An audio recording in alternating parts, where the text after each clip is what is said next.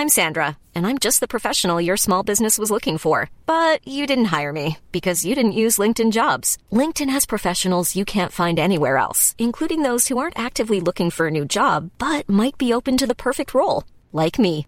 In a given month, over 70% of LinkedIn users don't visit other leading job sites. So if you're not looking on LinkedIn, you'll miss out on great candidates like Sandra. Start hiring professionals like a professional. Post your free job on linkedin.com/people today.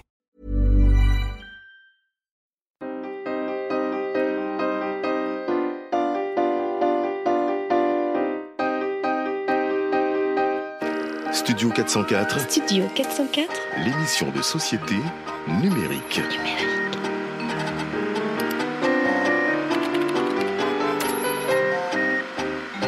Studio 404 présenté par l'âme UA.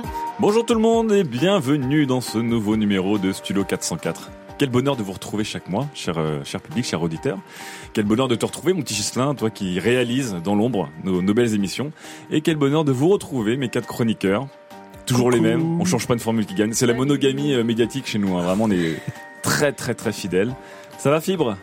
Depuis le premier jour Bonjour l'âme. Oui, bah tant de temps qui passe et l'émission qui est qui monte un peu en qualité, c'est vraiment agréable. Elle monte un, un peu en qualité. Donc, Oui, un, un ça veut dire qu'elle monte pas trop, et deux, c'est-à-dire que c'était pas très quali. Merci Fibre. C'était pas magnifique. mais- euh, J'ai j'ai bien compris qu'on était un vieux couple, c'était la monogamie, on se regarde plus, il y a plus de passion.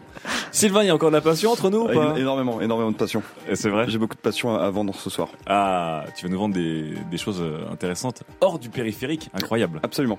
Gros Voyage en terre inconnue pour Sylvain Palais. Comment ça va Mélissa? Très bien, très bien. Je suis ravie de vous retrouver, chers amis. Bah oui. Alors Mélissa, t'en es au huitième, euh, la huitième phase du teasing de ton projet secret. Elle avait Donc- dit qu'elle en parlera aujourd'hui. Après avoir dit non, après avoir euh, donné un compte Twitter, après avoir donné un nom, après avoir donné Là, une, on sait que tu euh, veux un accès à la bêta privée. une Bientôt, tu en auras. Euh, on sait que ça s'appelle reader.fr, donc Ouais. on, on sait qu'au moins le budget euh, a été très très euh, élevé pour acheter le nom de domaine. Mais c'est pas si cher, en fait. hein. On verra. Mais on, on sait toujours pas ce que c'est. Tu nous le diras pas, Oui, je non. suppose. Voilà, c'est incroyable. Merci, mais tu, tu, tu nous racontes la fin d'un truc? Tu, tu spoil les gens des fois ou pas? Jamais. Je suis Bon. sympa pour ça. Daz, comment ça va? Ça va très très bien. Daz, rien à nous spoiler, rien à nous cacher. Non, non, non, non, non, je suis allé sur la homepage du truc de Mélissa, j'ai rien compris. donc, Il a vu un chat, il a fait. oh. voilà. Voilà, un château. Mais il est animé en temps réel, c'est très joli. Mais bon, Daz, je sens que t'es en force ce soir. C'est un sujet de prédilection que tu vas Ouais, nous j'ai la présenter. patate, j'ai la patate. On va parler de fusion nucléaire. Et de pé- la beauté de la pénibilité de la fusion nucléaire. Exactement. Incroyable. Accrochez-vous en tout cas. Avant ça, on commence par une FAQ. F A Allez, on commence euh, avec les FAQ. Euh, de vous, chers auditeurs, vous nous avez posé des questions extrêmement importantes sur nos réseaux sociaux. Et euh, il y en a une que j'aime beaucoup. euh, qui est- vient de Clément Clément. Donc je sais pas euh, lequel est le prénom, lequel est le nom de famille. C'est peut-être Clément Clément ou Clément Clément. Ouais. Je sais pas dans C'est quel pas ordre on le dit. Sûrement Clément Clément, ouais. Ou alors peut-être que c'est Clément Clément, nom de famille. En tout cas, Clément Clément nous dit la question a l'air un, un peu bête, mais elle est très intéressante. Si vous deviez payer Internet à la minute, sur quel site n'iriez-vous plus? Oh. Ah.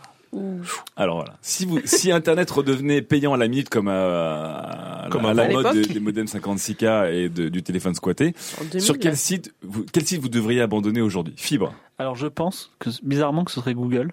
Google. parce que je sais, je sais, je- j'ai une routine internet, je sais exactement où je dois aller et euh, je je je serai pas éparpillé euh, dans les euh, dans les dans les labyrinthes des liens de Google. La, la fameuse sérendipité. Voilà, c'est ça. Donc tu abandonnerais ça? Oui. D'accord, juste pour économiser 56 centimes Bah, de d'euros toute par façon, euh, si- voilà, et Ce qui est très cher. Wikipédia nous donne les réponses, Twitter nous donne l'actualité, voilà. Ok, Fibre se passera de Google, c'est Il est radical. incroyable, Philippe, quand même. Euh, Sylvain. J'ai une routine, je sais exactement où Ouais. je vais dans Internet. Mais tu sais, c'est des mecs, bon. d'abord la chaussette gauche, ensuite la chaussette droite, toujours dans le même ordre. je me perds jamais sur Internet. Fibre, c'est le Zidane d'Internet. Sylvain, est-ce qu'il Euh, y a un site que tu abandonnes Qu'est-ce que j'abandonne euh, Allez, YouPorn. Oh là là là. Ça mettrait trop longtemps à charger. Pourtant, à la, à la- à la minute, euh, c'est bien. Ça suffit largement.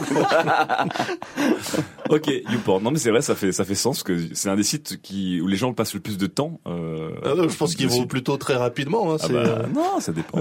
On en parlera plus tard. Il achètera, il achètera des DVD.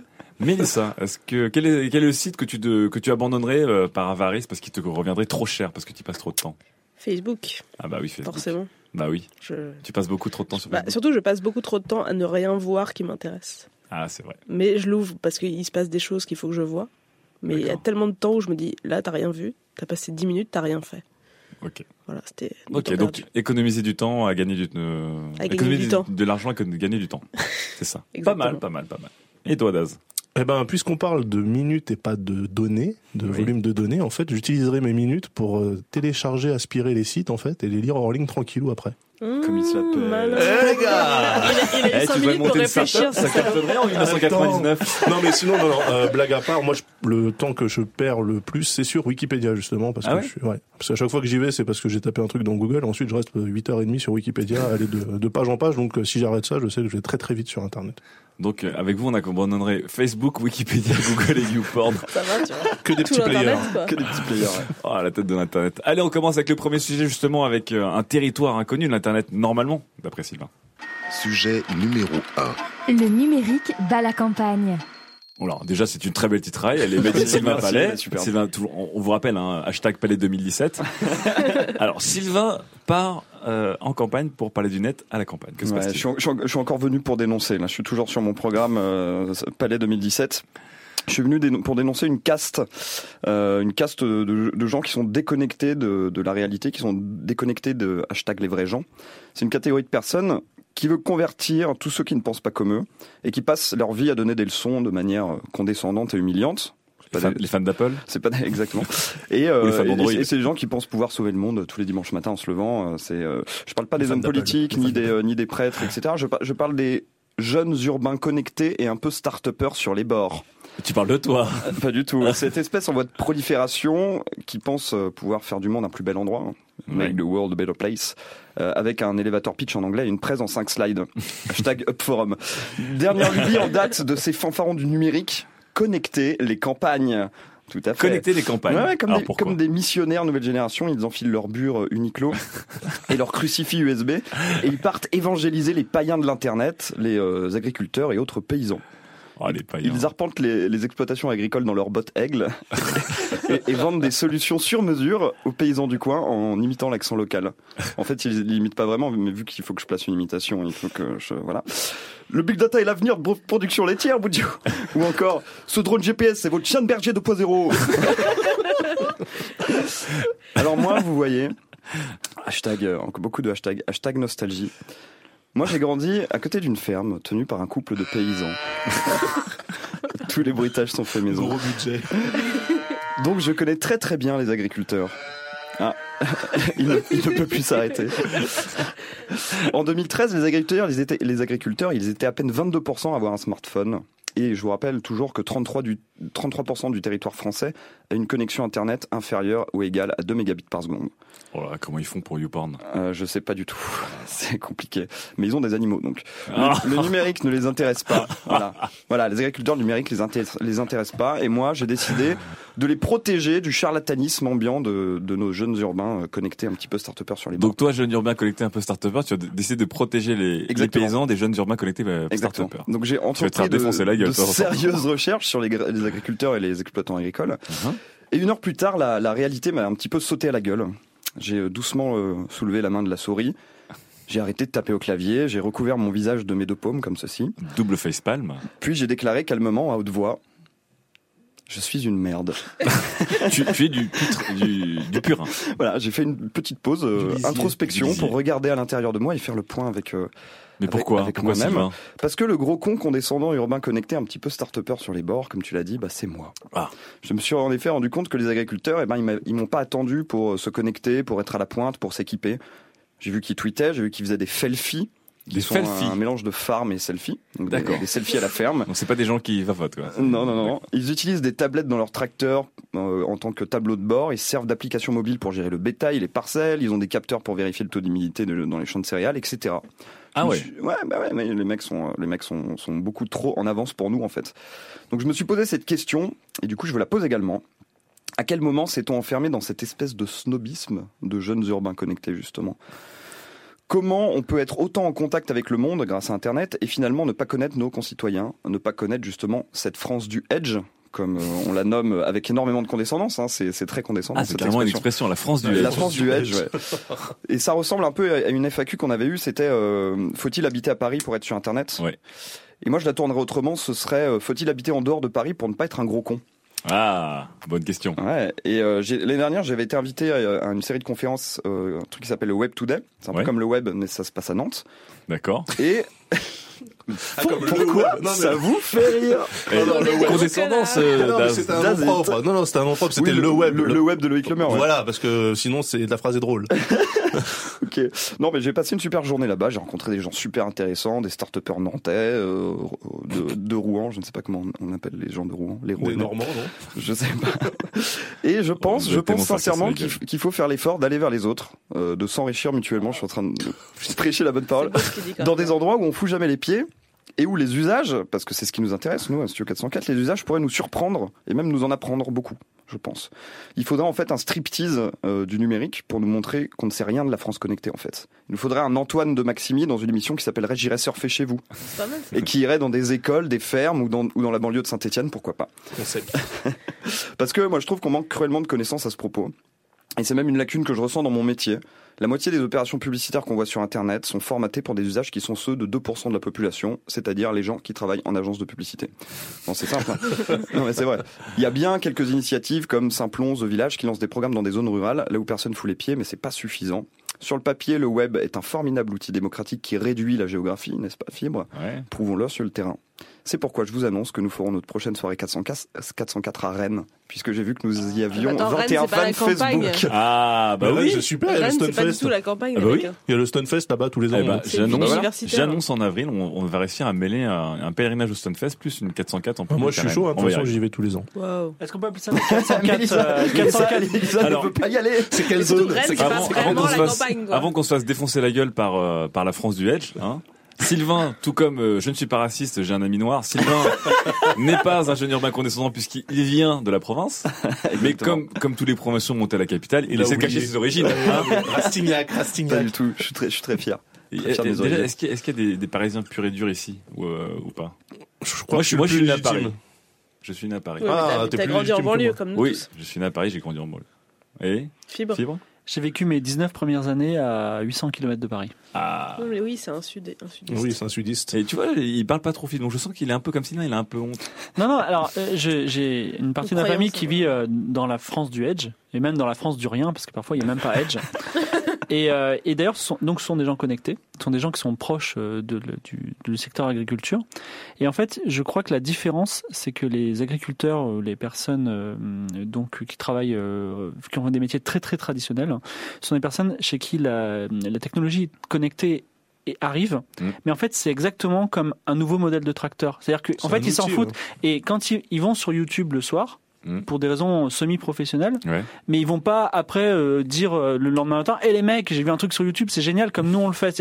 En fait, je crois que la, la- le- reste un la- outil voilà, pour eux, c'est pas la, leur vie. la pénétration euh, technologique est la même, mais l'attitude, l'attitude, ouais, l'attitude qu'on a personnelle. Je veux dire, aujourd'hui, par exemple sur Twitter, on parle souvent de l'importance de la curation de contenu. C'est-à-dire, on trouve un contenu, on se met en avant, on trouve un nou- nouvelle appli Hello ou comment ça s'appelle Secrète ou je sais pas quoi. On en parle et euh, en fait, euh, c'est pas, c'est juste une, une, une forme d'existence à travers l'outil. Et eux, ils ont une forme d'utilisation de l'outil à travers l'outil. Voilà. D'accord, oui, c'est beaucoup plus pragmatique d'une certaine manière. Voilà.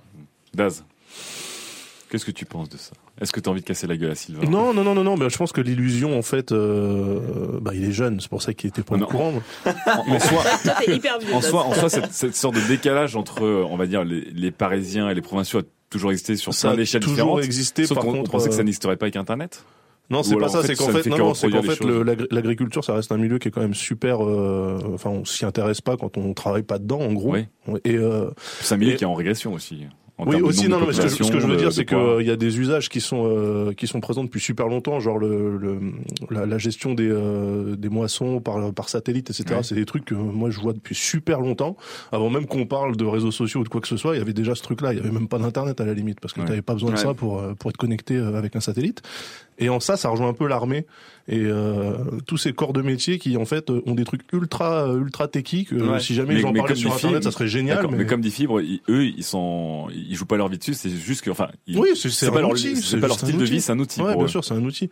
C'est un outil. Et, et d'ailleurs, je vois même pas en fait, parce que tu parles vraiment d'internet, mais euh, dans le cadre du, du- de ce que je disais, le tracteur par GPS ou le drone. Ouais, y a- ils ont euh, des tracteurs qui se conduisent tout seuls par GPS. Il y y a même pas Mais besoin finalement de lien internet. C'est comme, des gros aspirateurs Roomba, mais Figurez-vous que chaque année, il y a des tournois de, de, com- des compétitions de, la, de labour. Ouais. ok Ah. Et ça- l'arrivée de GPS a tout changé. C'est-à-dire que maintenant, au millimètre, ils, peuvent labourer. C'est plus pareil qu'avant où il y avait des chevaux de trait, tout ça. Donc c'est. Alors, le concours de labour, il y a plusieurs catégories. Il y a, il y a la vitesse, non, mais c'est vrai, il y a la vitesse. Et en fait, non, ce qui est super intéressant, de c'est justement d'avoir le sillon le plus droit possible. Oui, voilà, c'est ça. Oh, le C'est incroyable. Waouh. Mais est-ce que tu trouves que Sylvain est condescendant en ayant, en essayant de dénoncer les, les gens condescendants Bah, en fait, je pense que manière. Sylvain, il s'est retrouvé face à son ordinateur en disant Ah, je vais tous les traiter de bouseux et tout, et machin. Et en fait, il s'est dit Ah, mais non, j'ai trouvé plein de trucs, je peux pas faire ça. Donc, euh, Mais non, c'est l'inverse en plus que je voulais je pense qu'il y a quand même une, une élite des agriculteurs Ouais. qui sont amorces et qui utilisent tous les outils et justement qui ont des usages qu'on ne connaît pas. Moi, notamment, il y a un agriculteur qui me propose des boîtes de foie gras à peu près toutes les semaines sur mon compte Twitter et je pense qu'il le fait avec plein de gens. Et du coup, il y a plein de gens qui le retweetent parce que il est hyper sympa et il te harcèle donc il te fait des, il te fait des pokes toutes les, le PDG toutes les semaines. foie gras, le mec, quoi. voilà. Mais après, t'as des mecs qui doivent avoir une connexion internet et aller, je sais pas, sur, euh, sur leur mail tous les jours, mais c'est tout, quoi. Ok. Non, Donc, si, faut- je pense qu'il y a pas. S'il y a une frange d'agriculteurs cool, euh, euh, Sylvain nous a envoyé Non, un lien frange, euh, Oui, de. France Info, c'est ça? Hashtag le veau, tu vois. Et euh, J'ai appelé, j'ai appelé mon veau hashtag, ouais. ouais, j'ai appelé mon veau un veau Ouais. qui s'appelle hashtag. C'est agriculteur cool, mais est-ce que c'est tous les agriculteurs sont comme ça? Et est-ce que ça représente aussi euh, l'aspect traditionnel de la profession? C'est pas sûr. Je pense qu'il y a des castes d'agriculteurs. Il y a les agriculteurs de banlieue, genre les, les- enfin, de banlieue, de grandes banlieues, ceux qui sont dans l'abri, par exemple. Ouais. Puis il y a les agriculteurs du Larzac, et je pense que déjà entre eux, ils se considèrent pas exactement comme. euh, Ah, donc en plus, il y a de la condescendance Bah, entre agriculteurs. on est français. On est français, Il y a ceux qui sont super équipés, ceux qui n'ont rien du tout. Enfin, c'est. Bah oui, c'est sûr. En tout cas, si vous écoutez 404 et que vous êtes agriculteur, euh, ne déposez pas tout de suite du lisier devant euh, devant les locaux des studios ni devant chez Contactez-nous, Sylvain. parlons-en Mais euh, effectivement, on serait très intéressant d'en savoir plus en tout cas. sur votre routine internet. Merci Sylvain, je ne te méprise point. Allez, une fac. F, A, Q. Alors, seconde fac, si j'arrive à l'ouvrir. Oui, j'arrive à l'ouvrir. Alors, seconde fac pour vous, mes amigos.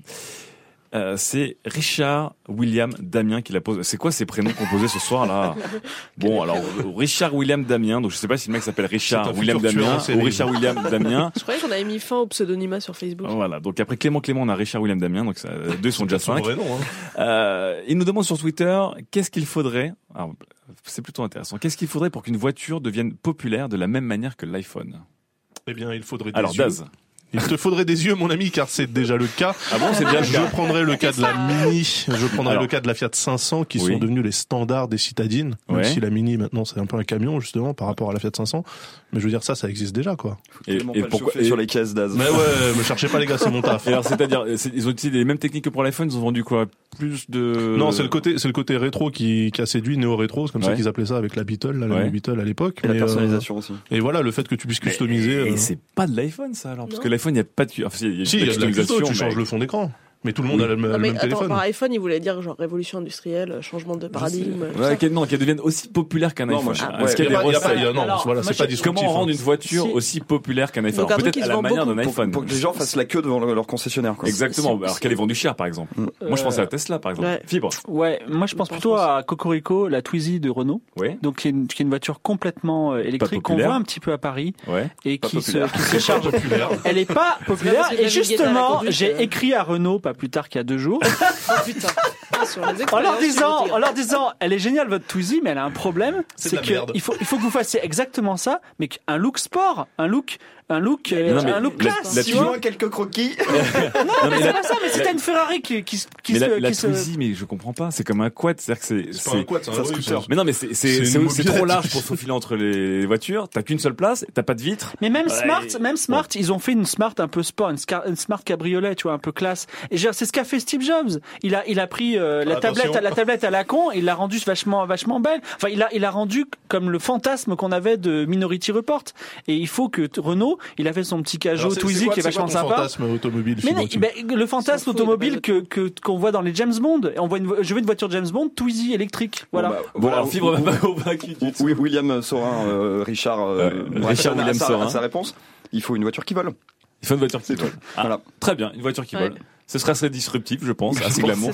Mais Elon. Musk, qui est justement le boss de Tesla et qui est le, le roi du futur, a dit qu'il ne croyait pas à une voiture voiture qui vole parce que c'était trop compliqué, ça Bah, encombrait le ciel, euh, on se prend des trucs dans la Je gueule. J'aime trop ce mec, Elon Musk. Tu m'as dit, voiture verte, je vais, je vais bosser sur le sujet. je. Euh, quand Steve Jobs, quand Steve Jobs a tweeté, a teasé sur le Segway, il a dit, Ouais. il a dit, génial. hein. on savait pas ce que c'était, il a dit, ça va révolutionner la ville. Et vrai. tout le monde a pensé que c'était, ça allait être un jetpack. Ouais, non mais c'est vrai. Et en fait, non. Mélissa, comment tu marketerais pour qu'une voiture devienne aussi populaire qu'un iPhone Est-ce qu'il y a des recettes que tu reprendrais ou est-ce qu'il y a Non, des mais choses moi, euh, c'est pour ça que je comprenais pas la question, c'est que, à, à mon avis, ça peut pas être aussi populaire à partir du moment où l'usage est déjà mainstream. Téléphone, L'iPhone, ça a existait. juste, Oui, c'est le ça téléphone, ça existait, mais il n'y avait pas le téléphone avec, pardon, j'ai, Ouais. C'est un iPhone qui vient. j'ai lâché mon iPhone sur la table. Il n'y avait pas un iPhone avec Internet, avec tes mails, avec, enfin, avec tout. Donc pour toi, il faudrait le- une voiture avec un usage disruptif, un peu comme la voiture volante dont parlait Sylvain. Je n'ai pas encore la solution. Si je l'avais, je serais riche. Ça n'est juste euh, pas possible, hein, je le dis euh, pour tout le monde. Une voiture volante bah, il y a Non, Elon mais, Musk qui un, usage, mais- un usage disruptif pour la voiture, c'est impossible. Il y a Bah. tellement de normes à respecter que c'est impossible. Bah moi je pensais euh, donc à Tesla et puis aux voitures euh, 100% Mais c'est pas automatiques de. Google. C'est Bah, un volant, quatre roues et t'es assis dedans. Non, bah Tesla, ils vont ils vont apporter la conduite semi-automatisée sur les sur les autoroutes et les créneaux euh, Bah, de- automatisés. Ça, ça existe déjà. T'auras plus à conduire, tu sais. En tout cas, moi j'attends d'avoir une voiture que tu n'as plus à conduire. Tu Ça s'appelle le RER. Mais non, une voiture que tu n'as pas à conduire mais qui t'emmène où tu veux et tu te fais pas dépouiller. Tu n'as pas de- Ah, et tu là, pas de chauffeur. Là c'est disruptif. Ça s'appelle le RERC. Bon, Richard William, Richard William, on en parlera très très vite. Allez tout de suite au deuxième sujet avec Monsieur Fibre. Sujet numéro 2. Le transmédia, une illusion bien française. Alors, c'est l'instant où on tape du poing sur la table, on dénonce, on attaque. Hein Alors, aujourd'hui, le transmédia va s'en prendre plein la gueule Ouais, et c'est je- Fibre qui va Je vais, faire euh, un lui petit, en mettre plein la je vais gueule. faire un petit suicide professionnel parce que je travaille dans Ah non, le mais ça, transmédia. ça, ça, c'est Mélissa, ça. Non, le suicide Ah. professionnel, c'est Moi, le domaine bon. de Et Mélissa. nouvelle saison, les tables sont tournées, voilà. D'accord. Petite petite histoire drôle. Alors, le transmédia. C'est l'histoire d'un Américain, d'un Japonais et d'un Chinois et d'un Français. Ils sont autour d'une table. L'Américain vient d'inventer le nouveau Star Wars. Il en fait un film et il devient millionnaire. Le Japonais dit c'est génial, yata Et il en fait un dessin animé, un manga et il devient millionnaire. Le Chinois dit Haoban Et ses enfants fabriquent des jouets et il devient millionnaire Tellement de raccourcis dans cette émission. Et le Français s'exclame Formidable Je vais tweeter que nous faisons du transmédia. Qu'est-ce que le transmédia? Il devient pas millionnaire, attends, t'as pas fini ta Mais blague. non, il devient pas Ah, millionnaire. d'accord, ok. Non, mais il a, il a fait un tweet et il aura peut-être des, des retweets. Qu'est-ce que le transmédia? Alors, un, je vais faire le petit passage Sylvain, Wikipédia. C'est un terme circonscrit, par Henry Jenkins, ancien enseignant du MIT, spécialiste de la culture des fans. Donc, euh, pas des ventilateurs, mais des, Des fans, des fans d'eux. voilà, les, fans de. Exactement. Donc, ça- le transmédia consiste à, euh, en vulgarisant, à développer un univers et à le raconter au travers de divers supports. Par exemple, on peut imaginer une émission de télé et Twitter, ou un livre, ou un serious game, ou même une expo, un, un jeu de rôle alternatif, euh, réalité. C'est une euh, entité qui peut exister sur plusieurs voilà, plateformes. elle doit exister sur plusieurs plateformes, sinon elle n'est pas transmédia. Donc je vous passe tout un tas de buzzwords universitaires qui hantent les rêves humides de Sylvain, comme intersectionnalité, interopérabilité, inter- interopérabilité des concepts, story world, rabbit holes, etc. Interracial, tout ça. J'adore. Donc, alors, euh, ça existe un petit peu déjà, mais dans son aspect pur, le transmédia utilise des supports de façon naturelle. Par exemple, quand on fait un jeu vidéo Harry Potter, on ne prend pas les pages du livre Harry Potter et on les met dans un écran, mais on essaie de, de l'adapter au système du jeu vidéo. C'est vrai. Et là, vous allez me dire, mais Fibre, Star Wars, Harry Potter, justement, Marvel, ils font du transmédia depuis longtemps. Eh bien oui, comme la prose de, prose de Monsieur Jourdain. Mais en France, comme on fait mieux que tous les autres, d'abord on trouve le mot et ensuite on applique le concept. Et on n'y arrive pas. Voilà. Alors, donc il y a une petite euh, French euh, frenzy about euh, transmédia. Ouais. Voilà. Je, je le dis en anglais parce qu'en fait, si, vous googlez, si vous googlez le terme anglais euh, transmédia storytelling, même sur google.fr, enfin sur google.fr, huit, huit liens sur euh, les dix premiers sont en français. Mais le terme il est en, le terme il est en anglais. C'est un terme anglais mais qui, qui passe dans le modèle courant des agences marketing création. Donc en France, on, on aime bien ça parce que essentiellement c'est soutenu financièrement par euh, des bourses octroyées par le CNC ou Orange, plutôt plutôt généreuse, plutôt généreuse. Bah ouais, mais bon. Et si je vous parle aujourd'hui du transmédia dans 404, c'est qu'il est possible entre guillemets que vous en entendiez parler à l'avenir, que ce soit au travers du studio 4.0 de France 4, c'est un petit peu un plagiat de notre émission Tout à fait. qui essaye de mélanger sûr, séries web et séries TV, des serious games complémentaires édités par France TV Nouvelles Écritures, et il y a une semaine, c'était l'événement I Love Transmedia. Tout ceci sont, sont des, des expérimentations, en fait, qui, selon ma théorie complotiste, euh, sont, existent pour faire euh, dériver les médias traditionnels qui sont un petit peu rigides comme la télé et la radio vers euh, le web qui, de toute façon, les cannibalisera partiellement à terme. Et pour que ça passe un peu plus facilement, il y a ces, on va dire, cette cette stratégie euh, qui est, euh, on va dire, peut-être pertinente. Mais moi, la question que je vous pose aujourd'hui, c'est est-ce qu'on a besoin du transmédia? Est-ce que c'est une évolution positive en tant- pour nous en tant que consommateurs culturels? Est-ce qu'au lieu d'un livre avec 1000 pages, il vaut mieux 1000 livres avec une page? Ou euh, 1000 livres avec 1000 pages, mais bon, c'est encore autre chose. Mais alors, première question de bon sens paysan, puisqu'on sort de la, on sort de l'agriculture. Entre nous, entre nous les amis, il est tellement rare de trouver une bonne émission de radio, une bonne émission de télé, un bon jeu vidéo à lui tout seul, qu'on se demande quel est l'intérêt de le décliner en, parallèle. Pourquoi, diviser nos forces?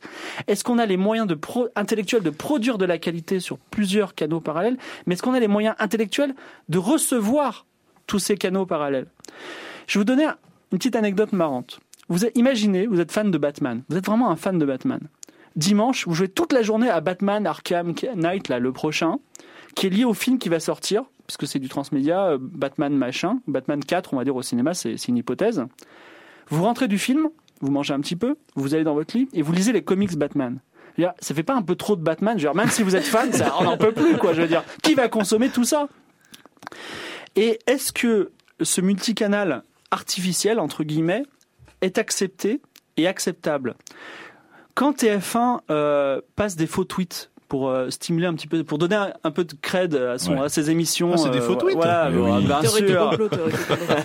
Alors, TF1, il va vous dire, mais oui, mais c'est une forme de théâtre. Mais est-ce que Maître Moya, c'est un acteur, tu vois? Je veux dire, euh, peut-être c'est un acteur, je sais pas. Qui Maître Moyen C'est C'est le- lui-ci qui ramène les résultats. Voilà. euh, D'accord. Merci. C'est Maître m'a dit, Nadja. Maître Nadja. Ah oui, Maître C'est Nadja, le je maître. Nadjar des C'est le TF1. maître nageur de la. On est passé d'un monde où le multicanal Star Wars se faisait à l'ancienne avec des jouets, des magazines dérivés, avec les communautés des fans qui fabriquaient par exemple des fanfictions, un multicanal interconnecté qu'on veut, et ça c'est la différence, orchestrer à l'avance. Ah oui, c'est là donc. Est-ce qu'on peut orchestrer le mouvement des fans? Je veux dire, aujourd'hui on est dans un monde où George R.R. Martin, auteur de Game of Thrones, il appelle un de ses fans pour, avoir des, que- pour poser des questions sur son propre univers. non mais c'est vrai, le mec s'appelle Elio Garcia. Je veux dire, euh, il a créé un site, il connaît tout, quoi. il connaît mieux que l'auteur. Le transmédia, c'est un mode de communication. Donc c'est au mieux un fantasme de communicant, Sylvain Palais. Mais on va dire que c'est le cas du livre. hein, c'est un- c'est donc un, un support. Mais c'est pas la substance de ce qui est communiqué. Il peut, le transmédia peut pas assurer le succès d'un univers ou d'une production. Il peut au mieux la transmettre et selon moi, il la transmet avec un- une petite dégradation par rapport à une œuvre monolithique. Et je vais vous faire la petite démonstration. Vous connaissez Harry Potter, la prison d'Azkaban. Imaginez une, une- un companion app, donc une application Ouais. euh, deuxième écran de Harry Potter qui vous permet de visiter la prison d'Azkaban. Est-ce que la vision canonique, officielle, qui vous sera imposée par le, companion app, ça va pas détruire les millions de visions différentes des lecteurs et ça va pas détruire la magie collective d'Harry Potter? La dernière question que je vous poserai pendant cette chronique, c'est est-ce que le transmédia, justement, en voulant vous enrichir, ne va pas au contraire vous enlever ce qui vous est le, le plus précieux, c'est-à-dire venir dans votre imaginaire et vous enlever ce que vous étiez approprié de l'œuvre? Voilà. C'est sérieux énormément de France questions. Culture, France Culture. Alors oui, beaucoup de questions quand même, J'ai quelques questions si tu me. Alors vas-y Dan. Alors déjà la de différence entre le transmédia et le cross-média parce que moi j'entendais parler de Je cross-média. ne sais pas ce que c'est que le cross-média, mais en tout cas, le transmédia, c'est donc, euh, en fait, c'est le fait d'orchestrer à la base le, le multicanal, euh, mais multicanal qui peut aller loin, dans des expos par exemple. Ou... Deuxième question. Tu parlais de Star Wars, donc euh, de, tout plein de trucs qui ont été déclinés justement sur plusieurs supports. Est-ce que le transmédia implique euh, une, une absence de temporalité? C'est-à-dire que euh, dès le départ, tu sais que tu vas faire 12 000 trucs, Ou si le Justement, premier c'est- marche, Justement, c'est la question, c'est que Fibre, justement, euh, chanter les louanges d'un transmédia naturel, Ouais, organique, on va dire. organique, un bio. mais par exemple, est-ce que. Star Wars c'était organique? Est-ce Oui, que parce que Star Wars a quasiment presque par accident inventé le merchandising, puis les produits dérivés. oui, mais je crois que écrit. Lucas avait prévu dès le départ lui de décliner des jouets Donc dans tous les Lucas, sens. Lucas a la mentalité, il a la mentalité, mais euh, il, D'accord. euh, Mais aujourd'hui, effectivement, les derniers Star Wars ont été conçus pour être Oui, bah là, euh, ouais, là, des séries télé qui sont hein. entre deux films de cinéma et des livres, etc. Alors, le transmédia, ça existe depuis un petit bout de temps sous forme de livres adaptés au, au cinéma. Tu l'as dit à la fin, effectivement, il y a toujours le choc de lire un livre puis de voir l'adaptation au cinéma, etc. Mais c'est vrai que ça se généralise beaucoup, beaucoup. Mais c'est très large hein, quand même comme sujet, parce que ça se généralise dans Oui. la culture, mais ça- on peut aussi parler de ce qui est passionnant, c'est les big boss de tous les groupes médias qui doivent commencer à penser que leur radio doit être en même temps filmée en vidéo et puis euh, dérivée en app, etc., etc. Et toi, donc, t'es es plutôt contre un film, oui, je pense que, alors uniquement du point de vue culturel, ça dénature l'œuvre. Mais par exemple, j'ai entendu parler, enfin, quand vous filmez une émission de radio, la personne, elle, elle vient pas en tongue, elle s'habille. Et donc, euh, ça, c'est des contraintes supplémentaires. Et est-ce que la valeur ajoutée, elle est, elle est intéressante? Le contenu est le même en fait. Pour le coup. Ah, que le, Moi, oui, le. Je pensais que le changement de support, c'était le but, c'était de pas raconter la même histoire. C'est justement des questions. Mélissa, Mélissa, tu m'as l'air un peu. Euh, Bah, je sais pas, je suis assez d'accord avec Fib parce qu'en fait, je Ouais. trouve que le transmédia qui est trop pensé ou qui est un peu fake euh, que les télés, par exemple, font, quoi. On va mettre des tweets, on va faire euh, du double écran, enfin, du second écran. On va jouer à fond là-dessus. Tu sens que c'est des chaînes télé qui cherchent un peu à avoir de la nouvelle au- audience, des jeunes et tout, et qui se disent, eh, on va être sur Internet, comme ça on donc sera cool. Comme ça, on euh, ira chercher les petits ouais. nouveaux. Et cela, effectivement, je trouve que c'est un peu, euh, on cherche vraiment du, du fric et des, des nouvelles audiences contre ces, ces vieux qui, effectivement, l'ont pensé dès le début et c'était hyper naturel et ça s'est fait, ça se fait bien. pour- pourtant, par Donc- exemple, le second écran, c'est venu assez naturellement. Ça n'a pas été orchestré dès le début. C'est qu'on a vu que beaucoup de gens se Oui, mais ça a sur les ça, sociaux. ça s'est Ouais. fait naturellement du point de vue de l'utilisateur, de Ouais, l'internaute qui regardait la télé et qui débriefait en même temps.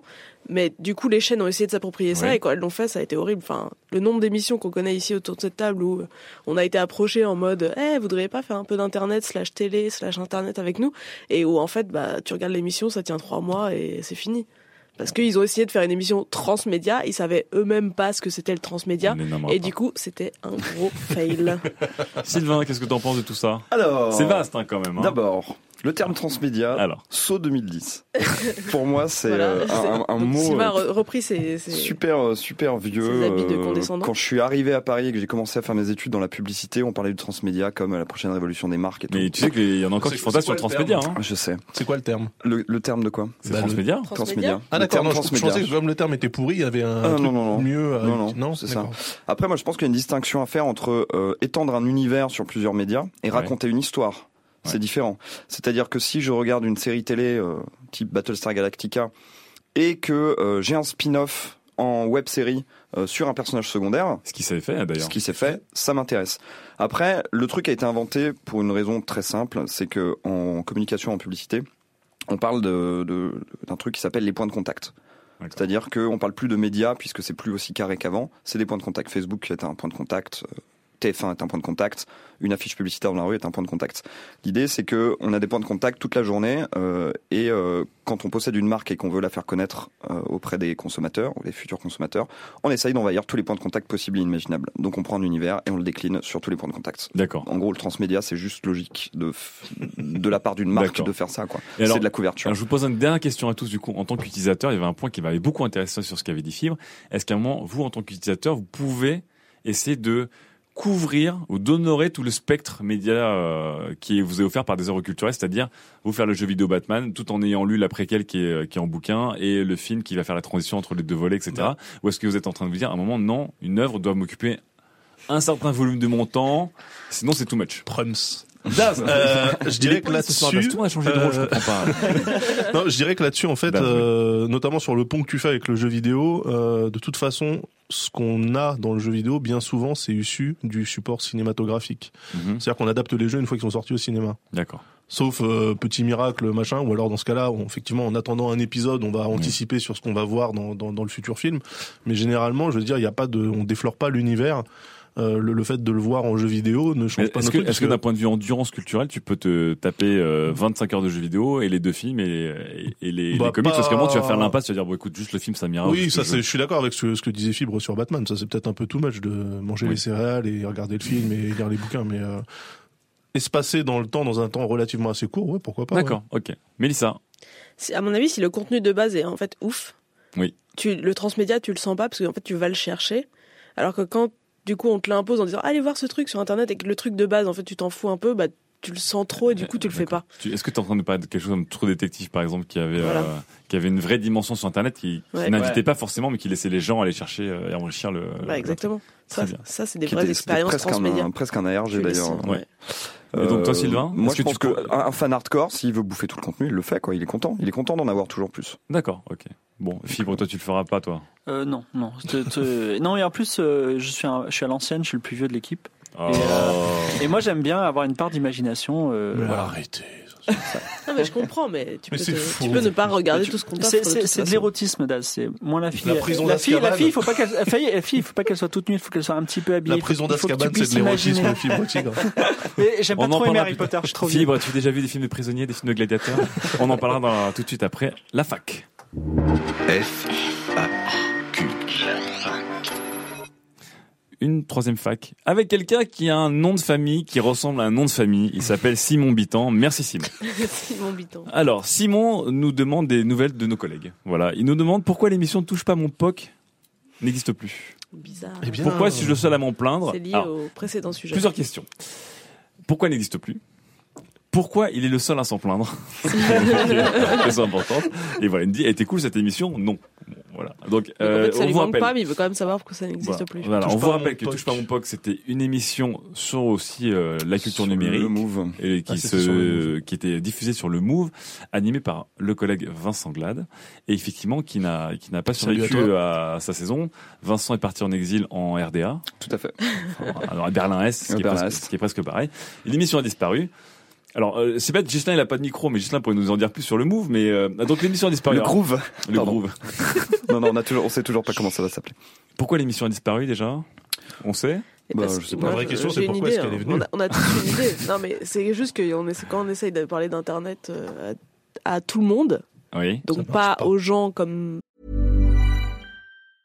Hiring for your small business? If you're not looking for professionals on LinkedIn, you're looking in the wrong place. That's like looking for your car keys in a fish tank. LinkedIn helps you hire professionals you can't find anywhere else, even those who aren't actively searching for a new job but might be open to the perfect role. In a given month, over 70% of LinkedIn users don't even visit other leading job sites. So start looking in the right place. With LinkedIn, you can hire professionals like a professional. Post your free job on linkedin.com/people slash people today. Parce que le Move c'est une radio jeune en plus, donc Oui. ils auraient dû y aller genre faire un truc hyper pointu. Oui. Et là ils ont fait un truc un peu mainstream. Du coup c'était moyen c'était moyen mou ok donc pour toi c'était entre les Mais je pense que eux-mêmes étaient frustrés. hein. d'accord par le fait d'être obligé de parler à tout le monde au lieu de pouvoir parler à, aux 2000 c'est- personnes qu'ils auraient potentiellement ciblées, qui sont les 2000 qui nous écoutent ici à Studio 404. Merci beaucoup. est-ce que vous regrettez cette émission ou pas? Non. Et là, le silence. Non mais Moi, attendez, j'ai- attends, j'ai- excusez-moi, j'ai pas un, trop un mot sur le titre. Ne touche pas à mon poke. Oui, mais Non, voilà, ça, on est. Non mais attendez. touche pas à mon poke. Le titre est tellement ringard que ça ça, embarrassé tout le monde. Donc euh, l'émission est arrêtée, tant attends, mieux. On vous rappelle que c'était Euh, un clin d'œil l'émission Touche pas à mon poste de Cyril Hanouna. Oui, et puis C'était après pas, touche c'était pas le mouvement touche pas à mon pote de Oui. Harlem Non, non. Oui aussi, c'est Je un suis peu déçu. ça. Je suis déçu. C'est c'est Cyril Hanouna. Non, non, désolé. Je veux dire, à un moment, il faut être cool. Ouais, Je- fibre. le move, le move a envie d'être cool, voilà. Et si elle veut, il y a Studio 404, par exemple. Non mais tout ça, tout ça là, c'est euh, le fruit de ce qu'on appelle la politique éditoriale, qui est le cancer, n'est-ce pas, de la créativité. voilà. Euh, non. Bah si, mais si, je te le dis à toi aussi. Non, c'est pas une politique éditoriale. C'est la Mais ligne si, de Radio France bah, qui fait ça. que ça doit être un média grand public et quand tu veux parler d'internet, soit Donc, tu fais du très pointu, politique soit tu fais du éditoriale. très très grand public. Ou ligne sommes, nous éditoriale. désormais une émission médiatique. C'est très intéressant. Alors, je tape du poing sur la table. Excusez-moi, est-ce qu'on peut arrêter de faire des, des, des, des On finit émissions avec des jeux de mots. C'est un mal français le jeu de mots. On n'en peut plus des jeux de mots, ok Non, c'est vrai, il faut arrêter. Mais c'est pas pour ça qu'on l'écoutait pas, tu sais. Mais d'accord, mais c'est tellement ringard. Donc, Voilà. donc euh, si on renomme Studio 404 en Poc Me and Famous et tout ça, non, tu veux pas Non, mais je serais tellement triste. Poc Face, non Poc Face, tu veux pas Voilà, stop. Non Bon, ok. Bon. Euh, on va attaquer le troisième sujet de Mélissa Bounois, sans aucun jeu de mots. Sujet numéro 3. J'ai testé Hello, j'ai dit bye bye. Et oui, il y a un jeu de mots Surprise Voilà, Ah Fibre. merde. Je voulais te Fibre, la tu veux partir maintenant Voilà, un petit jeu de mots Euh, Mélissa dit goodbye à Hello, c'est incroyable. Voilà, c'est. Euh, on revient très rapidement sur euh, Hello, tu vas nous le dire, mais voilà, c'était le dernier, c'est le dernier réseau social à la mode depuis quelques jours. Mais à la mode. Et tu dis déjà goodbye à Hello. Allez. Oui, parce que nous Oui. sommes en 2014 et que je me suis encore inscrit à un réseau social, donc c'est un peu, je me sentais un peu comme en 2007. Oui. La seule, la seule nouveauté en fait, c'est qu'il est sorti en 2014, parce qu'en fait, ça, euh, donc euh, j'y suis allée, hein, j'ai j'ai pris mon, ma petite souris et j'ai cliqué. Alors Hello, c'est quoi? Hello, bah c'est un truc qui a un nom pas mal parce que Hello, franchement, ça aurait pu devenir addictif en 2007. D'accord. Sauf qu'on n'est toujours pas en 2007. On n'est toujours plus en 2007. Hello ne veut pas faire comme les autres. Cet argument est à peu près cité par tout le monde qui lance un site aujourd'hui. Nous, Bah oui. nous sommes différents. Nous sommes différents. C'est un réseau social sans pub. Tada Grosse révolution. Parce que la pub, c'est le mal. Et là, je me tourne vers mon ami Sylvain, qui aime la pub. C'est le seul ici. Mais, À chaque fois, tout le monde s'en prend Sylvain. mais c'est grâce hein. à lui que nous gagnons de l'argent, La, nous, la médias. pub t'aime aussi, Mélissa. Tout le monde en parle comme l'anti-Facebook, en fait, parce que euh, c'est là que les drag queens sont allés se réfugier quand Facebook a mis fin à sa politique de pseudonymat. Donc, en gros, vous pouvez pas trop prendre des pseudos maintenant, désormais, sur, euh, Donc t'étais obligé de sur t'appeler Facebook. Clément Clément et pas euh, Voilà. Et Cindy pas euh, Cindy Glamour 18. c'est un nom de drag queen, c'est génial. Je, je trouve ça très drôle. Merci Sylvain. Donc Hello, Hello, c'est posé comme l'anti-Facebook. Voilà, l'anti-Facebook. Sauf que l'anti-Facebook, en fait, c'est aussi des enfin, la façon dont on a présenté tous les derniers réseaux sociaux qui sont Ça lancés et qui ont l'anti-Facebook. pris un peu d'ampleur. On peut se souvenir de Diaspora, qui a été fondé en Ah. 2011, Diaspora, les, les sept, sept très belles Voilà. heures de ma vie. qui est devenu un site communautaire en 2012. Entre-temps, le fondateur s'est suicidé. On ne sait pas si c'est un rapport avec l'échec du projet. Euh, je me souvenais pas non plus de app.net. C'est une Oui. collègue à moi, Amandine Schmidt, sur le Nouvel Obs, qui m'a rappelé euh, l'existence de ce site. Amandine. Pour toi, Amandine. non, mais parce qu'elle a fait un papier sur le sujet, donc il faut que je la cite, quoi. Transmédia, transmédia, Et transmédia, transmédia. App.net avait aussi fait un manifeste au lancement en disant non, nous, non, on va pas faire de pub, on est contre les, les conditions de vie privée qui sont un peu trop dégueulasses pour les utilisateurs. Il y a eu encore Pass, qui était un réseau où vous pouvez avoir un nombre Pass. limité de contacts. PATH. Pass. Ah. P-A-T-H. Ouais. Unthink, dont je me rappelais absolument pas non plus euh, l'existence. Ouais. Et bien sûr, le chouchou de Sylvain, Google+. Malheureusement, une étude récente nous a montré que les internautes y passaient en moyenne 7 minutes par jour contre quelques heures sur Facebook. Bon, revenons quand même à Hello. Ce qui m'a séduit en Hello, en fait, c'est le message, parce que pas de pub, c'est cool, parce qu'en fait, sur Facebook, comme je vous le disais tout Ouais. à l'heure, ce qui me fait chier, c'est que maintenant, je vois plus rien qui m'intéresse. Ça commence à devenir un peu bordélique. Ouais. Et puis en plus, Hello, le petit design épuré, blanc, noir, un peu hipster qui, qui va bien, quoi. C'est très très moche. C'est très très moche, en fait. Ah, il y en a qui aiment. Mais bon. MS-DOS, MS-DOS, messieurs, dames. Et puis il y a- il y, a toujours le piment de le site est en bêta et donc tu as toujours envie d'aller d'aller tester un site en bêta Bah, de nos jours. En fait, Donc, le site devrait voilà. rester en bêta tout le temps. C'est ça. Bah, comme euh, comme comme Gmail, en fait, Bah oui, c'est vrai. qui n'est plus en bêta mais depuis assez peu de temps. Donc j'ai créé mon compte, j'ai squatté l'URL Mispress, j'ai fait joujou avec toutes les fonctionnalités, j'ai pris mes premiers réflexes comme sur Twitter, Facebook, j'ai updaté ma bio, j'ai cherché des amis via les autres comptes que je trouvais parce qu'il n'y a pas encore de trucs pour euh, connecter vos, vos amis. Ouais. Euh, j'avais changé ma profile pic, mis une petite, une belle photo de couverture qui est en grande taille, c'est super. Et j'avais fait un statut coucou, on se sent comme en 2008 ici. En fait, t'as fait comme, comme on fait sur Facebook ou sur Twitter. Quand En fait, j'avais tous les réflexes de Facebook et Twitter, donc il y avait rien qui avait changé. Donc j'ai envie de dire à Hello, bah écoute, tu fais chier Hello parce que c'est cool de pas pouvoir le mettre de pub, mais en fait, tu, tu ne changes rien à ce que je Usage à mon, à mon usage sur internet. C'est cool. T'es en noir et blanc, tu tu vas pas contrôler ma lecture. De toute façon, pour l'instant, il y a à peu près rien du tout sur Hello, sauf les derniers qui se disent encore au bout de cinq jours, Oh, attends, il y a un peu d'audience, on va, chercher du clic. Donc toute la presse s'est excitée, on a fait des papiers, on a fait des papiers, oh là là, c'est le nouveau réseau social, oh là là, c'est le anti-Facebook, oh là là, celui-là, il pourrait bien marcher parce que quand même, il est noir et blanc et c'est peut-être joli.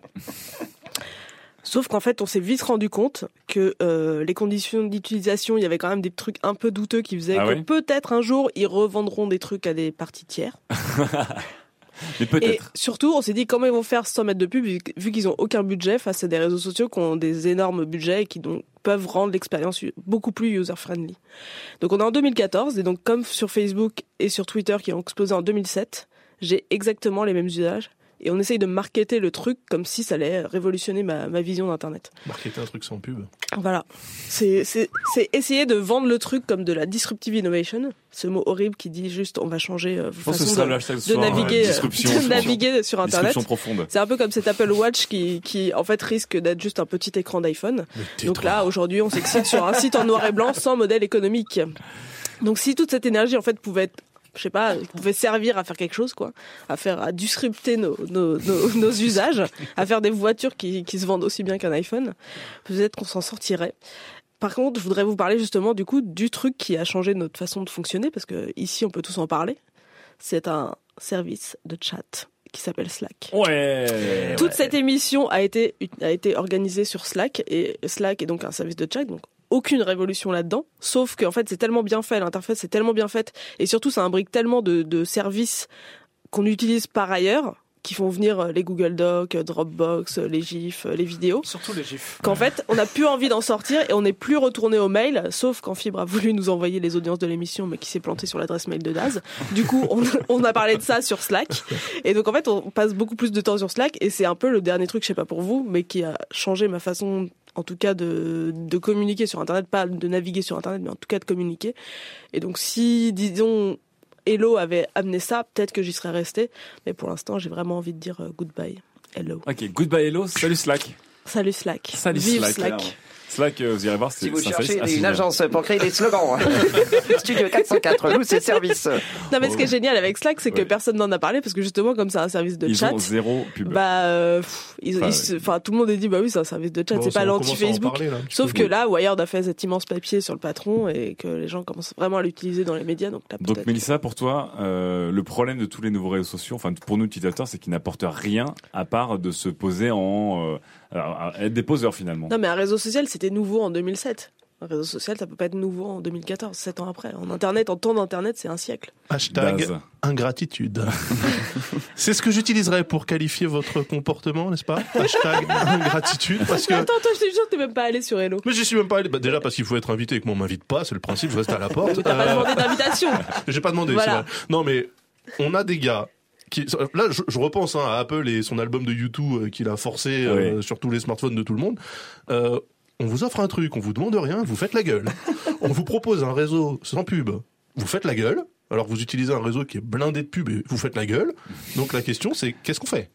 Ah, pas con, pas con, pas con. Mais non, mais le truc, c'est que le réseau, le réseau qui a de la pub, on y est depuis le début. Moi, je vous le dis à chaque émission, j'ai envie de me casser de Facebook. Sauf que c'est là que tous les événements sont organisés, c'est là que j'ai Oui, tous alors, nouveaux contacts. c'est quoi- c'est quoi genre, qui t'énerve carnet dans Facebook, c'est la pub. Non, c'est mon carnet de contacts qui me plaît. Non, mais Ce que Non, je déteste, c'est la pub. Oui, ce qui m'énerve, c'est la pub. Voilà. Donc là il y a des gens qui disent bah, je réponds à ton problème qui est celui de beaucoup de gens. J'enlève la problème, c'est que pub. mon et- carnet de contact, il est pas dans Hello pour l'instant. mais faut Et que les il choses se mettre genre fassent. 3 ans à y arriver, non Parce que Alors seras Daz, Daz veut laisser sa chance à Hello. Donc Ah là, oui. s'il n'y a pas, veut laisser sa chance. Sylvain. C'est mon côté Sauf qu'il n'y euh, est pas. Install Adblock, Mélissa. Je, je le dirai pas. Je le dirai pas. Tu peux le redire Sylvain à voix haute? C'est Fibre qui a parlé. Pas moi? Qui a essayé, qui a essayé euh, Hello? J'ai un peu essayé moi personnellement. Est-ce qu'il y en a dans- certains d'entre vous qui ont essayé ou qui ont un peu étudié le sujet de ce réseau social qui, on l'a vu, hein, il a explosé et d'après les sites de, d'après les, les, les courbes de mesure, c'est en train de retomber comme c'est monté à peu Bah, près. normal. quoi. Moi, moi, j'ai un, petit- j'ai un petit hashtag aussi. Hashtag Julia Roberts. Ah, Est-ce que, vous, est-ce que, est-ce que Sans vous- transition. Est-ce que vous connaissez cette pub de Julia Roberts? Il y a Julia Roberts qui rentre dans une euh, cérémonie euh, UP et elle dit loin Oui. d'un monde de dictats et de conventions. Oui. Euh, je, je- alors qu'il n'y a pas plus euh, conventionnel que, que Julia Roberts euh, de trucs. Et en fait. Hello, c'est exactement ça. C'est-à-dire, Hello, Ah, ils sont mal. arrivés avec un manifeste. manifeste. Ouais, C'est-à-dire un, discours politique en disant mais attendez, nous, attendez, Nous on ne est, vous refuserons pas. nous ne sommes pas le grand capital, et on a appris qu'ils étaient financés, qu'ils allaient, euh, ils se réservaient le droit de, de, de faire les mails. En fait, ils étaient le Facebook, mais, mais déguisés en diable. Et en fait, Sarkozy il revient. Déguisé, déguisé en ange. Déguisé en ange. Oui, voilà, en, en ange. Je veux dire, Nous, on un filou qui vient comme Facebook, comme euh, de- voilà. C'est un filou, on est content de travailler avec lui, mais un ange qui se déguise en filou, enfin un, Un filou. filou. déguisé en ange, ça, ça nous pose problème. Et c'est ça le, le gros problème de l'eau, c'est que s'il n'y a pas de contenu, c'est que les gens ils se disent mais ce que je dis, qu'est-ce qui va se passer? Non, non. Alors moi j'ai juste une pas. question là. Alors Daz encore. À quel moment on doit s'intéresser au modèle économique du truc qu'on utilise À quel moment est-ce que ça nous regarde À quel moment est-ce que ça nous ça. concerne Moi, Moi, je m'en branle. Quand je roule dans une, dans une Peugeot, j'en ai rien à foutre du modèle économique de Peugeot. Je m'en tape. Moi, je roule dans le truc que j'ai acheté. Si Eh tu ben- savais, si tu savais que Peugeot, par exemple, je sais pas, imaginons que Peugeot en fait euh, envoie toutes tes données, euh, parce que le gros débat c'est aussi le, la vie Mais on privée. n'est pas, on n'est pas naïf, la MUA, enfin. D'accord. Euh, non, mais objection. donc ça pose pas de problème. Objection, Si, de moi, euh, l'iPhone, le fait que ces conditions de construction et ces conditions de récupération de mat- matières premières, ben, personnellement, ça me pose un problème déontologique. Et j'ai un iPhone, mais ça, ça me pose un problème euh, moral, quoi. Mais tu as un iPhone. Mais tu J'ai un iPhone. Et t'as une morale. émission de J'ai un paradoxe. iPhone, mais je souffre un petit peu. Voilà. Mais un petit peu. Mais il faut, mais non, mais c'est bien, il faut le dire. Et je, si- s'il y a quelque chose de, de qui a 80% aussi bien que l'iPhone, je penserais sur passerait sur 80%. S'il y a les conditions déontologiques. Mais attends, mais si on, Si, si si, on- sûr. si on s'appuyait vraiment là-dessus, si on regardait vraiment ça, tout le monde quitterait Facebook tout de suite. Donc je comprends même pas où est le problème. Les gens, mais ils comme restent. Facebook, c'est leur- non, mais qu'on aime truc- bien s'indigner et qu'on c'est aime ça. bien s'enflammer pour des conneries. Là, on s'est enflammé parce qu'il y a un, un mec qui a découvert qu'il y avait un Google Analytics sur le, sur le site Hello, quoi. Ouais. Allô, quoi. Non, non. Je l'ai fait, je l'ai fait. De de de c'est- euh, c'est bon hein, d'avoir un Google Analytics, il n'y a pas de problème. Mais non, je vais faire un article de blog en dénonçant le truc, en disant oh là là, ça va pas du tout avec votre manifeste. Vous nous traquez. Bah non, on, Donc, on est-ce- mesure notre audience. Je sais D'accord, pas, donc- ça peut nous aider peut-être à acheter des plus gros serveurs. Est-ce qu'à la de fin, monde. comme tu dis, Hello, c'était surtout un moyen de, euh, encore une fois, c'était un moyen de, de remplir des pages et de, et de tromper l'ennui d'Internet en disant on va s'enflammer pour un truc avant de Ouais. l'enflammer tout court. Parce que l'internet ne se réjouit plus tant que ça.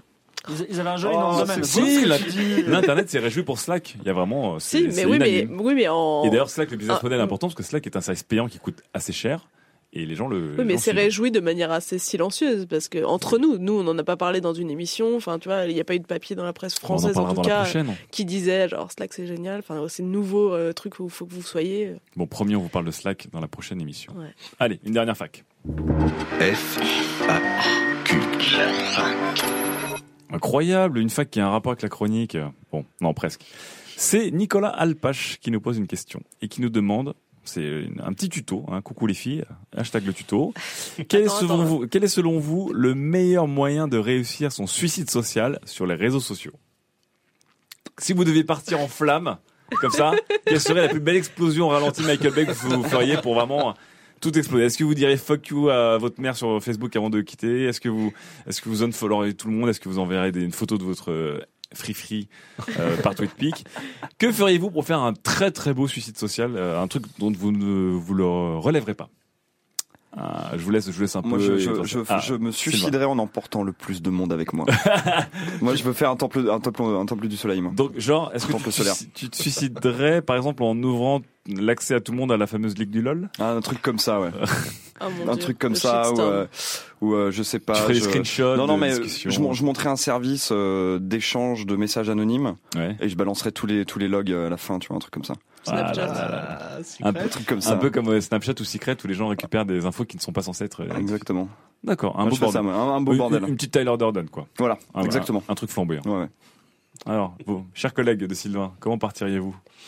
Bah non, mais en, étant, Bah, en décidant d'être honnête avec tout le monde d'un seul coup, en fait. je Ah pense que- ouais. ça, ce serait bien. Mais moi, ça, serait le tous- plus tous les jours, je me le dis. Je me dis, ah putain, D'ailleurs, ça on, revient à ça, Alors, mais Daz, là, ouais. il y avait des, des moments où tu avais essayé de jouer un peu la carte de l'honnêteté euh, sur toujours les été réseaux honnête. sociaux et personne ne te croyait, tout le monde te demandait ce qui se passait. Ah oui, c'est non, vrai. mais tu te rappelles de ça. Voilà. Oui. Oui. Voilà, donc c'est bien la preuve que euh, quand quelqu'un est foncièrement et complètement honnête sur les réseaux sociaux, on comprend pas. Ah, beau suicide. des ennemis. Donc, droit dans tes bottes, mais les pieds devant, quoi. Tu partirais comme ça. C'est beau. C'est beau. Tu le ferais Mais, presque, cela dit. hein. Mélissa, comment partirais-tu si tu devais partir, si tu devais quitter les réseaux sociaux? Si moi je devais partir, parce que je pense que la meilleure façon de faire un suicide social, c'est genre d'être raciste sur les réseaux sociaux.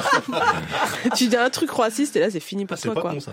J'y vais sur Hello parce qu'il y a que du blanc. Genre moi si je voulais me suicider, je, serais, je ferais un gros truc sexiste sur une nana à la Ouais, télé. Et alors là, un bam, truc tu vois. anti-féministe, ouais. Ouais. Là, là, c'est bon quoi.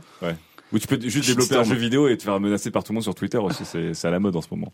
Ouais, mais ça c'est pas moi qui le Donc, un bon gros truc raciste sexiste pour partir comme ça, bien enflammé. Pas mal. une bonne méthode. Fibre. Alors, euh, je rebondis sur ce que dit Mélissa. Ouais. On peut même aller plus loin, ça ferait une très bonne chronique. Peut-on se suicider socialement sur, euh, sur les réseaux? Ah, tu penses que tu n'y arriverais pas, toi Parce que, en fait, les- il y a une- il faut pas oublier la faculté d'oubli des réseaux sociaux. C'est-à-dire, Ouais. tu peux dire le truc raciste Comment et deux mois plus tard, t'es- tout est oublié. Je tu veux peux, dire, tu peux dire j'ai changé? Genre, on a Eric Besson qui a fait un DMFL de malade, euh, des, des tas de choses euh, qui, que qu'on oublie ou euh, qui, se- qui se passent tous les jours.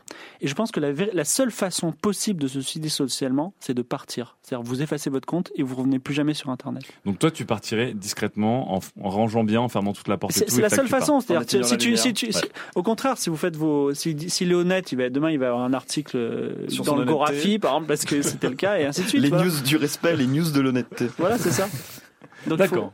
Silence. Quatre méthodes quand même, hein, Oui. différentes. C'est Ouais. bon. Bon, on finit sur le silence de, de fibre. Allez, la toute dernière chronique avec Daz. Sujet numéro 4. Les jeux vidéo réalistes, la pénibilité en récompense. Alors, ne cherchez pas, Eh chers ouais, gars. il n'y a pas de jeu de mots, bonjour. il n'y a pas de contrepétrie dans le titre de ce sujet, mais il y a beaucoup à Mais il y en dire. aura dans la, dans la On va parler de jeux vidéo, mais qui sont des simulateurs ouais. assez hardcore, dans des sujets assez différents, mais dont le point commun est d'être très très proche de l'arrêté jusqu'à que ça, ça, on enseigne. Ouais, ouais, parce qu'on parle pas assez en fait du de la simulation. On parle souvent du casual gaming en mal hein, Oui. pour euh, pour tailler un peu les gens, mais on parle jamais des simulateurs qui pourtant sont là depuis que le monde est monde. Je l'ai placé. Et euh, enfin, c'est pas totalement vrai, hein, puisque assez régulièrement les simus, euh, donc c'est le petit nom des simulateurs, les gars, vous inquiétez pas, on les critique pour leur apparente austérité, pour le caractère no life des gens qui euh, qui y jouent. Euh, et là, moi, tel une courbe. Je me gausse Oh. Celle-là, elle était pour toi, Fibre. Puisqu'on taxe de no life Oh là là. des gens qui jouent à des titres dont le seul objectif est précisément de refléter la vraie vie de la façon la plus fidèle possible. Alors c'est qui le no life hein? Parce que les gars, je vous l'apprends, mais la vie, c'est pas toujours fun. La vie, c'est parfois austère, surtout quand on habite dans le nord de la France. Et pourtant, malgré ces problèmes, Tant de gratuité. malgré ces problèmes, on continue à jouer à la vie tous les jours. Et c'est précisément parce que les simmers ne sont pas de ces lâches qui préfèrent se réfugier dans un monde acidulé où les plombiers font du karting et où les enfants attrapent des monstres de poche qu'ils ont le droit au respect, comme le demande Areta depuis 1965. On vous mettra tous les liens Wikipédia pour. Parce que pour un simmer, donc le simmer c'est celui qui joue un simulateur. Pour un simmer, un jeu de plateforme c'est avant tout un titre qui propose de prendre le contrôle de puits de pétrole offshore en mer du Nord. Faut juste le rappeler. Alors c'est sûr, simulateur c'est pas fun, mais les gars, piloter un avion au-dessus de la Crimée, c'est pas fun à la base. Hein Ça dépend. Et alors là, les gens vont me dire, ah ouais, mais ok, mais pourquoi vouloir piloter un avion au-dessus de la Crimée d'abord? Bon, Là, ma réponse honnête, ma réponse honnête serait pour être capable de me démerder en cas d'apocalypse ou d'invasion zombie, bande d'idiots. Gagner à Mario Kart ne vous sera d'aucun secours en fait. Mais pour pas passer pour un déglingo qui se prépare tranquillement dans son salon au jugement dernier, je vous répondrai pour être au plus proche des vicissitudes du travail de nos pilotes qui risquent leur vie à défendre la nôtre. En gloire, honneur et, et, patrie. Mais blague à part, l'exaltation et le sentiment du devoir accompli ne sont jamais aussi forts que quand on a passé 25 minutes à démarrer un avion, à calculer une solution de tir de torpille ou à trianguler avec une carte et une boussole la position d'une escouade d'abrutis qui s'est paumée dans la pampa. Tout ça, c'est du vécu. Et puis, les adeptes des simus sont des gens qui aiment aller plus loin que ce que prévoit le script. Un petit exemple, juste euh, mise en situation. Vous jouez à Ace Combat de Namco, c'est un jeu d'avion sur console. Donc déjà, je vous dis, je vous respecte pas. Vous jouez à Ace Combat avec votre pad. Vous avez fuel et missiles illimités. Alors attention, vous aurez seulement que 45 ou 55 missiles si vous, si vous jouez en mode difficile. sur votre avion, donc F-42 qui n'existe pas.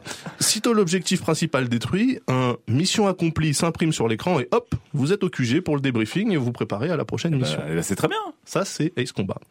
Maintenant, dans Falcon ou dans Avec votre stick réplique authentique de celui d'un vrai chasseur qui vous a coûté 500 euros, vous volez en serrant les fesses, réfléchissez à votre réserve de kérosène pour savoir si vous vous octroyez ce petit crochet pour balancer des munitions à l'uranium appauvri sur des fantassins serbes, un petit plaisir coupable. Vous traitez l'objectif principal, c'est comme ça qu'on dit défoncer l'objectif principal. Et ce n'est qu'une fois le coucou posé et rangé par vos soins dans son hangar que vous vous direz à vous-même mission accomplie, Hiha puisque personne n'aura pensé à coder le mission accomplie qui s'affiche à l'écran. De ces deux expériences, je vous le demande franchement, laquelle est la plus jouissive, sans déconner? Et ouais les gars, les simulateurs, ça applique aux jeux vidéo un adage connu depuis belle lurette dans les milieux BDSM, c'est la contrainte qui procure le plaisir. Mais alors attention, si les adeptes des simulateurs apprécient un, univers réaliste, ils veulent surtout et avant tout un univers cohérent. C'est-à-dire Ah. qu'on peut aussi parler de science-fiction, de vaisseaux spatiaux, machin, etc. Tant que ça se tient, D'accord. ça marche. Donc on, Voilà. on, on ne singe pas forcément la vie, la vie vraie. Non, c'est pas forcément la vie vraie. Il faut juste que ça soit cohérent. Donc là, depuis, euh, on va dire depuis le début de, depuis 2007, 2006 même, euh, les jeux modernes qu'on trouve sur console utilisent tous maintenant ce qu'on appelle un moteur physique. Oui. Donc type Avoc, hein, c'est euh, le plus le plus utilisé pour simuler les réactions physiques réalistes dans dans l'univers qu'on qu'on aborde. Donc par exemple, je tire une balle dans le jeu de Nati, puis il s'écroule de façon un peu réaliste, machin, etc. Mais ces jeux-là, en fait, prennent souvent pas mal de liberté avec une ou plusieurs variables de cet univers et ça ça énerve. Ça, ça nous énerve parce que parce que pour un simmer Vous devez être très énervé dans la vie, les mecs. hein. Mais non mais c'est pas ça se retrouve dans des caves. On est vénère, les gars. mais non, mais parce que pour un simmer, un jeu comme ça qui est, qui est super réaliste et puis qui, ah, au dernier moment, en fait, tu te rends compte que tu peux regagner de la vie en te planquant derrière une caisse. Ouais. Pour nous, c'est exactement comme regarder un film euh, dans lequel on s'aperçoit que les Chinois qui font des saltos à l'écran, en fait, ça fait un quart d'heure qu'ils se tirent dessus avec un seul chargeur. Ouais. Tu vois ça te casse un peu le délire. Tu dis, ah, c'est super, mais Ah, donc quand on parle de cohérence, c'est qu'il faut que ce soit réaliste de bout en bout. bah, ça serait quand même un peu mieux. D'accord. Mais non, mais il faut, faut quand même qu'il y ait un petit, un petit côté, un petit. euh, Enfin, je sais pas, moi, je. je... Enfin, je dis ça, mais la preuve, hein, de toute façon, c'est que euh, les, les FPS, donc les first-person shooters, type Battlefield, Call of Duty, etc., ils proposent des réglages dits hardcore dans leur titre pour se rapprocher un peu plus de la réalité. Je fais les guillemets avec les doigts, si vous ne voyez pas. Euh, Merde, et ce simple fait, ce simple fait de savoir que Electronic Arts ou Activision finalement euh, font cela, c'est-à-dire qu'à un moment donné, leur jeu qui est complètement fantaisiste, ils décident d'enlever les compteurs de balles, d'enlever les réticules de visée et de faire en sorte que bah, si tu te prends une balle, t'es mort. Ça permet de confirmer donc que la vie normale, la vie réaliste, elle est bel et bien hardcore. Ce qui valide la théorie défendue par tout le rap français depuis à peu près 20 ans. Et là, c'est le paradoxe en fait, parce que il y a beaucoup de gens qui regardent le monde de, de, de la simulation avec, au mieux de la défiance, au pire de la condescendance, mais qui vont jouer à leur jeu en mode super méga hardcore, type Dark Souls ou ces machins-là, euh, ou alors qui vont passer 8 heures à théorie crafter euh, la mécanique du jeu euh, pour essayer de, de, de, de, de tuer le système, de niquer le Ouais. système. Euh, et donc Comme le moi, français, pardon. à Comme le cela- français, ouais. à cela, je leur tends donc mon rameau d'olivier, d'olivier, fraîchement coupé après un tir d'artillerie sur les reliefs escarpés de Stratis dans Arma. Et je vous dis, les gars, au lieu de jouer en hard à des jeux d'abrutis, venez jouer en normal à des jeux pointus. C'était l'invitation de Daz. Mais oui, venez, les gars. Oh là Il là. faut des gens sur les serveurs. C'est surtout ça le problème, c'est que dans la vraie vie, on n'est pas aussi seul que sur le serveur, parce que des fois, c'est un peu, c'est vrai que vous êtes au sommet de la chaîne alimentaire du jeu vidéo, mais vous êtes un peu seul. Ouais, mais on sait démarrer des avions. Oui. mais bon, Eh moi, ouais. j'ai joué une fois à Arma ou à Daisy, puis c'est un peu dur de, de courir euh, dans la campagne pour rejoindre tes potes et puis en chemin mourir d'une infection de la cheville parce que tu t'es tordu la cheville en sautant d'un rocher euh, 50 cm trop haut parce que Il ton, ne faut pas ton sac à courir. dos. tu ne cours pas quand t'as un sac à dos de 50 kilos sur le dos. Tu ne cours pas, tu sautes pas sur des cailloux. Est-ce que, est-ce que cette vie ascétique, cette vie vidéoludique ascétique que vous propose Das, qui est aussi un, un paradoxe, Mais c'est pas ascétique. Les simulateurs sont souvent les jeux les plus beaux. Surtout sur les le simulateurs Oui, mais ascétique au de, sens de lanceurs de missiles euh, hongrois. Oui, alors celui-là, je- Ah, bon, tu nous as pas donné d'exemple de jeu, mais alors, Ouais, il y a- il y a alors- Flight Simulator de Microsoft qui est très Il y a connu. Flight Simulator, il y a DCS que que j'utilise. euh, voilà, c'est celui auquel je joue, c'est un truc d'avion. Il y a Harpoon qui est un simulateur, un wargame euh, complètement complètement fou en fait. de sous-marin. Non, Harpoon Ah c'est tout. C'est c'est une guerre, euh, la guerre mondiale euh, en mode géostratégique. Enfin c'est un truc, euh, ça ressemble plus à un tableau Excel qu'à un jeu. Donc même moi je je, je le regarde de loin. Non mais il y a sa, non, y a sa version Tu moderne. passes ta journée sur, sur Excel et PowerPoint, le soir tu rentres chez toi, tu fais tire poule là non mais il y a la, y a la version moderne qui s'appelle Command Modern Air Naval Operation. Ouais. Voilà, donc c'est assez, euh, c'est assez violent. Il y a European Bus Simulator, il y a Euro Truck Simulator qui je sais que les gens regardent Euro Truck Simulator à chaque fois qu'ils le voient passer dans Steam en se disant vas-y je l'achète, je l'achète, vas-y je l'achète. Alors, Euro Truck. Simulator, c'est un- simulateur de semi-remorque, hein, quand même. C'est ça, donc tu dois faire des livraisons dans toute l'Europe, c'est génial. Non, ouais.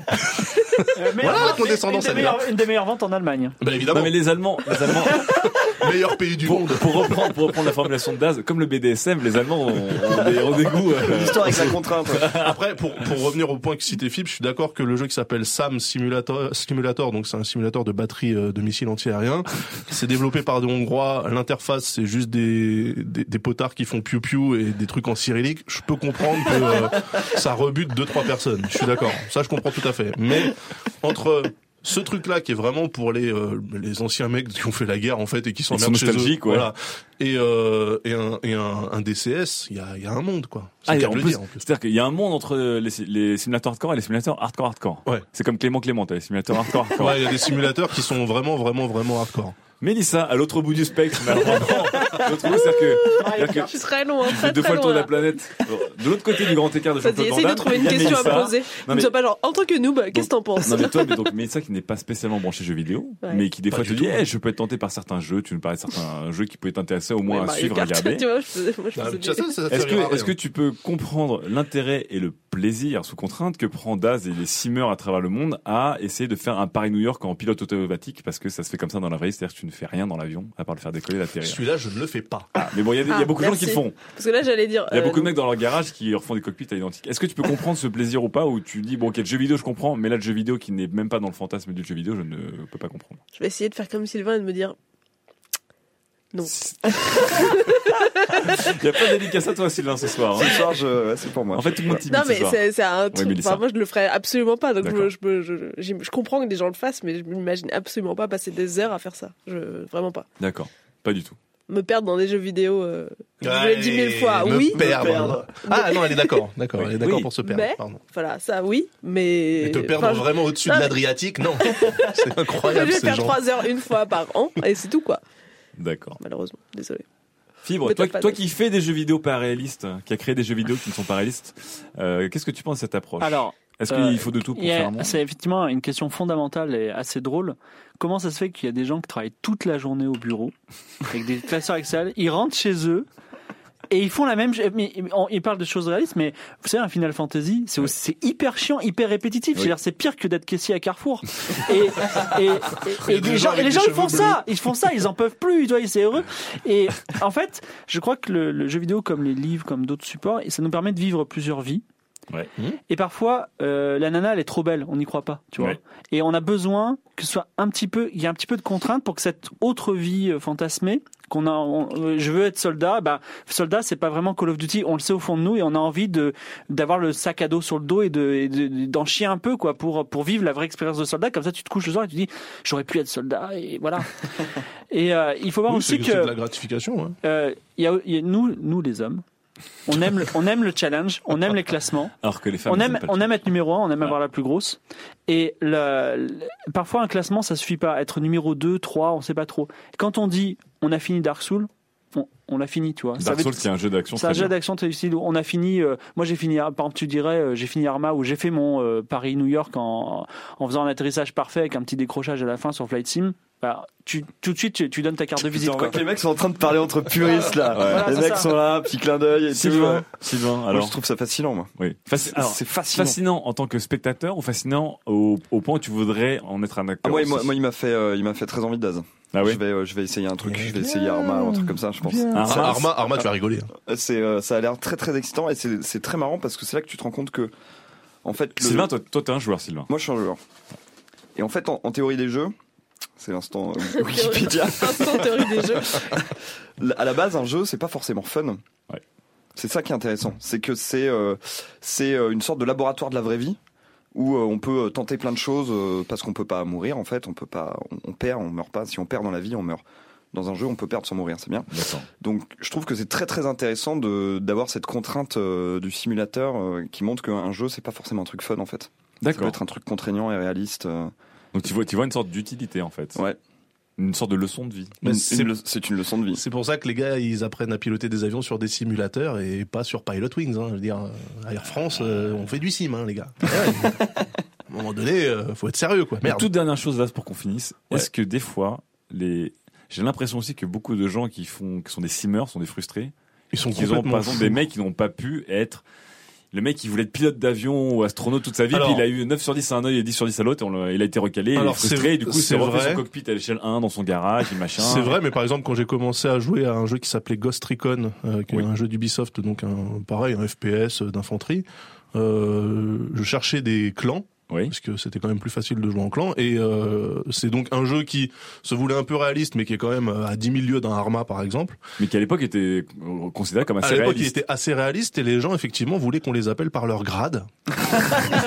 Donc le mec s'appelait colonel Jean-Michel, il était euh, chargé du recrutement. Je suis parti en courant, hein, mais euh, Chargé Non, du recrutement sur le c'était- clan. Non, non, mais c'était complètement fou. Mais je veux dire, de- sur ce jeu-là, sur cette communauté-là, t'avais tous les spectres justement. Tu Ouais. avais des plus euh, furieux du GIGN qui en remettent mettre une couche le soir quand ils sont à la maison, à des mecs qui étaient complètement relax et totalement cool comme nous ici au studio 404. C'est pour ça que si j'avais rencontré que des gens comme ça, Oui. dès le départ, c'est vrai que j'aurais rapidement. euh, D'accord, donc, donc là tu, tu démines un, un mythe du, du c'est pas forcément un frustré Non, qui, non, non, qui, vit euh, ce qu'il ne peut pas vivre. Non, non, au vrai. contraire, il y a des mecs qui sont, euh, enfin, qui sont même super intéressants parce que c'est pas c'est pas forcément de la frustration. Il y a des types qui s'épanouissent parfaitement en étant mécano et juste qui ont envie d'aller un petit peu plus loin le soir chez eux en, en volant, mais ça veut pas dire que euh, ils se disent ah, j'ai raté ma vie, j'aurais pu être pilote et sauver l'univers. Ça, sauver l'univers, c'est ce qu'on vous fait croire à chaque fois que vous jouez à un jeu normal, les gars. hein. Dans un simulateur de guerre, t'es responsable de ton unité et tu vas pas beaucoup plus loin. hein. Tout ce qui se passe au-dessus, c'est en dehors de tes compétences en fait. Ok. Responsabilité, Eh ouais, épanouissement et modestie, humilité. Chacun a sa place, mais oui. C'est le portrait du simmer. Bon, joignez Daz sur, dans ces petits univers euh, très Venez chiants sur DCS, on va rigoler. Colonel Daz. Allez, colonel Daz. Une dernière fac, réaliste. F, Allez, une dernière fac qui vient de NFKB. Je vous laisse déjà euh, deux secondes pour trouver le patronyme. Ça doit être Nathalie quatre prénoms.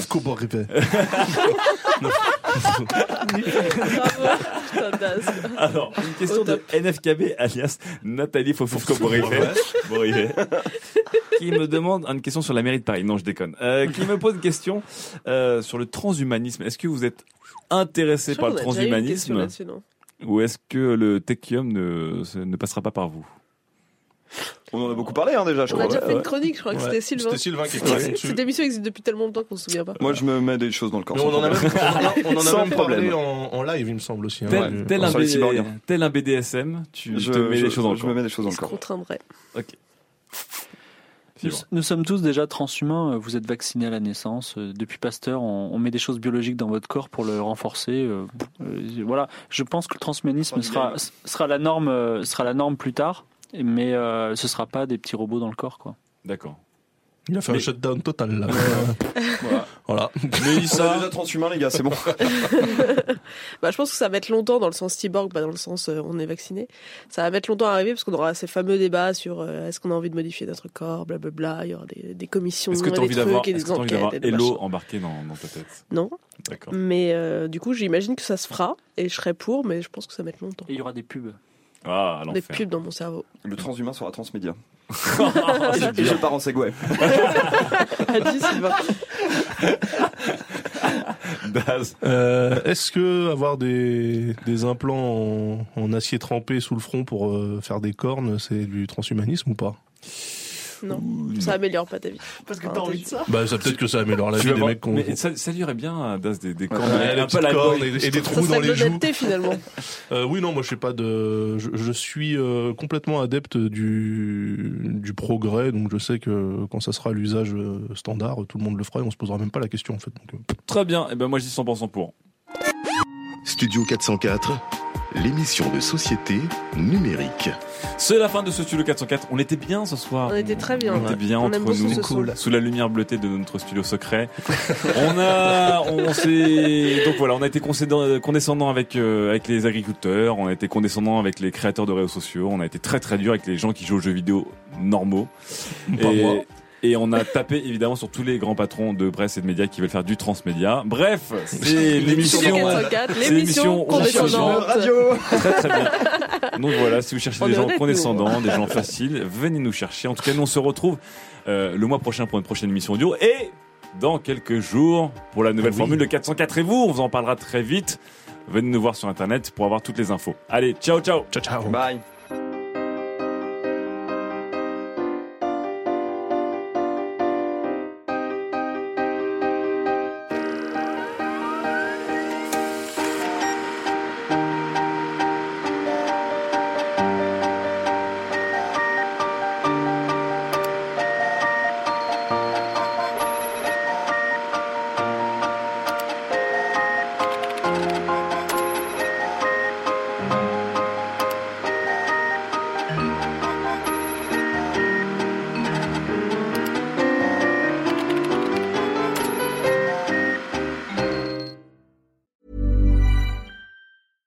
Lot can happen in the next three years. Like a chatbot may be your new best friend. But what won't change? Needing health insurance. United Healthcare Tri Term Medical Plans are available for these changing times. Underwritten by Golden Rule Insurance Company, they offer budget friendly, flexible coverage for people who are in between jobs or missed open enrollment. The plans last nearly three years in some states, with access to a nationwide network of doctors and hospitals. So for whatever tomorrow brings, United Healthcare Tri-Term Medical Plans may be for you. Learn more at uh1.com.